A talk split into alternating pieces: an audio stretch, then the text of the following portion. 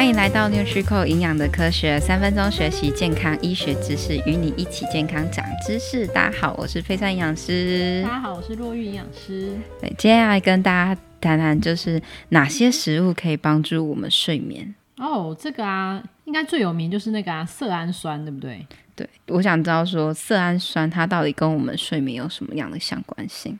好啊，那我们来介绍一下为什么色氨酸这么有名。因为呢，啊、呃，我们睡眠其实很重要，是需要经过我们身体的一些荷尔蒙的调节。嗯，那色氨酸呢，就是这个血清素的一个材料。血清素在晚上呢，如果没有光源的话，会有办法转换成褪黑激素。所以色氨酸、血清素、褪黑激素，它就是一条睡眠很重要的一个路径，就是这些。啊、呃，荷尔蒙啊，元素啊，会帮助我们能够真正的进到睡眠的状态。对，所以对我们来讲，睡眠最重要的荷尔蒙是褪黑激素。那色氨酸就是褪黑激素的原料，可以这么说。所以大家才会很常在讨论说，哎，要多吃色氨酸的食物。对，因为褪黑激素是它生成的嘛，这样子。对，那色氨酸的食物就会大家很常听到说要吃香蕉。嗯，对，但其实呢，呃，色氨酸它是一个氨基酸，它还是在蛋白质的食物是比较丰富的，嗯，所以香蕉的色氨酸其实没有这么的足够，嗯。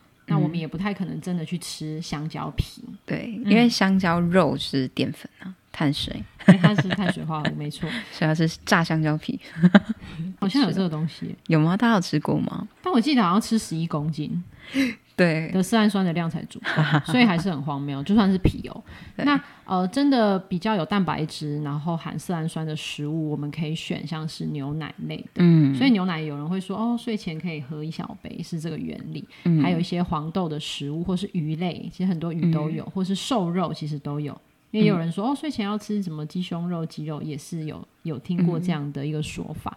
嗯、还有一些坚果类，坚果跟杂粮类这样子。对，所以听起来睡前喝一杯牛奶，然后搭配一些坚果，是可以帮助自己晚上的睡眠。对啊，也可以吃一块鸡胸肉，也蛮好。就是晚餐的时候可以吃好的蛋白质。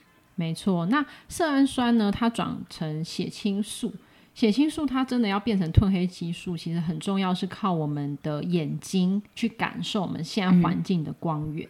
嗯，对，那。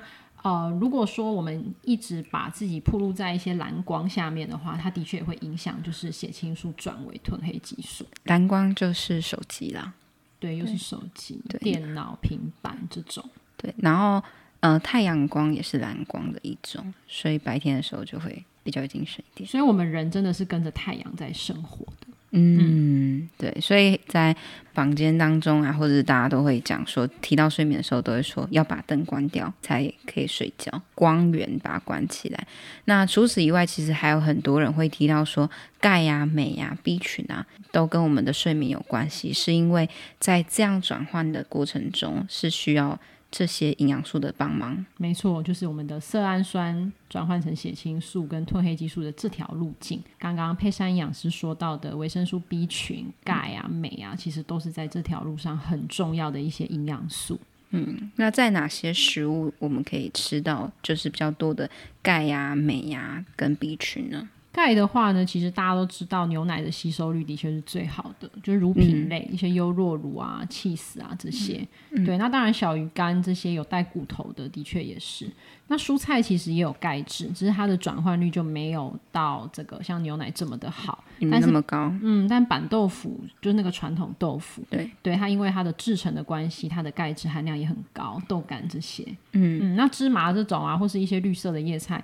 它就是转换率又更差，这样子。嗯嗯，对。所以今天跟大家谈的最重要就是说，呃，帮助我们睡眠的营养素，就是大家比较常听到的是色氨酸，然后再就是钙、镁这些营养素的东西，最主要都是存在蛋白质类的东西。所以大家记得，就是蛋白质吃的量跟吃的品质都是非常重要。